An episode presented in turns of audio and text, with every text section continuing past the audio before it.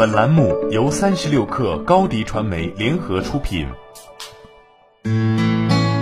本文来自微信公众号《哈佛商业评论》。很少有人喜欢求助他人。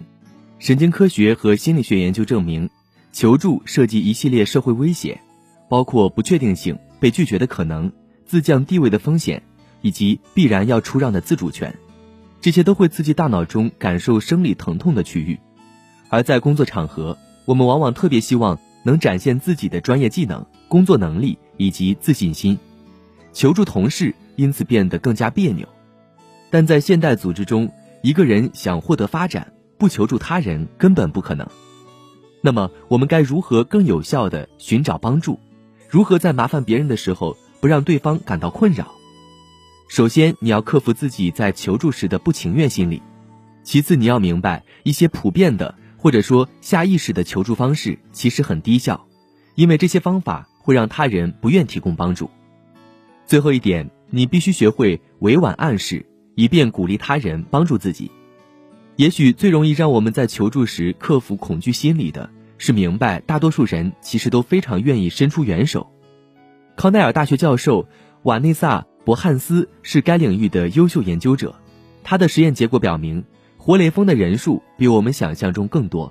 部分原因是拒绝帮助需要一点心理成本，另一原因在于多数助人者知道，无偿并有效帮助到他人能让人感觉良好。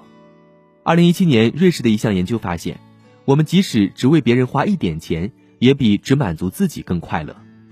成功获得他人帮助的关键是将焦点转移到这些好处上，要让人们感到他们提供帮助是出于自己的意愿，并非不得已为之。他们拥有决定权。你可以在具体求助中采用强化策略或诱因。对潜在的助人者，可以采用的一种强化方式是，确保你和他是一对的。而且这个团队很重要，这点利用的是人类天生需要归属感，需要维护身边社交圈的利益。你还可以提出共同的目标、敌人或者特性，例如想超额完成团队销售目标，和行业竞争对手一较高下，或者对超级英雄电影的热爱等。但最佳方式是创造一种自己人的感觉，强调共同的经历、观点、想法和感觉。第二种诱因是让求助对象意识到自己提供帮助的独特身份，或强化他们的这种意识，说明他们并非是可能会施以援手的路人，而一直是助人为乐的人。有研究表明，当问询人们是否愿意做一名慷慨的捐赠者时，慈善团体获得的捐助更多。如果你告知一个年仅三岁的孩子，他可以做一个小助手时，他会更愿意完成类似收集积木的任务。但是记住。并非所有人对正面形象的看法都一样，记得在措辞上随机应变。感激是另一种能激发助人者积极形象的有力途径。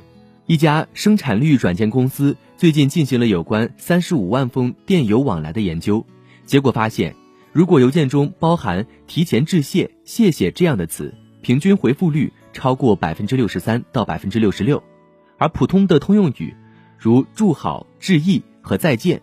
回复率仅有百分之五十一到百分之五十四，提前致谢会提高人们的兴趣，让人愿意帮助他人。只要你别把关注点放在自己从帮助中得到的好处上，而是放在对方的慷慨和无私，以及助人展现出的品质上。人们希望看到自己的帮助行为产生的效果，这并非出于自负。很多心理学家认为，人们感到行为达到预想中的效果，是人类根本的行为动机。这是让我们感到人生有意义和有参与感的根本。当下，当你感到需要求助他人时，记得多数时候大家都愿意帮助他人，很少有人会因为你需要帮助而看低你。寻求帮助是让他人感觉良好的不二法门，它让我们获得最好的感受，同时看到自己最好的一面。好了，本期节目就是这样，下期节目我们不见不散。欢迎添加克小七微信，qi 三六 kr，加入三十六氪粉丝群。高迪传媒为广大企业提供新媒体短视频代运营服务，商务合作请关注微信公众号高迪传媒。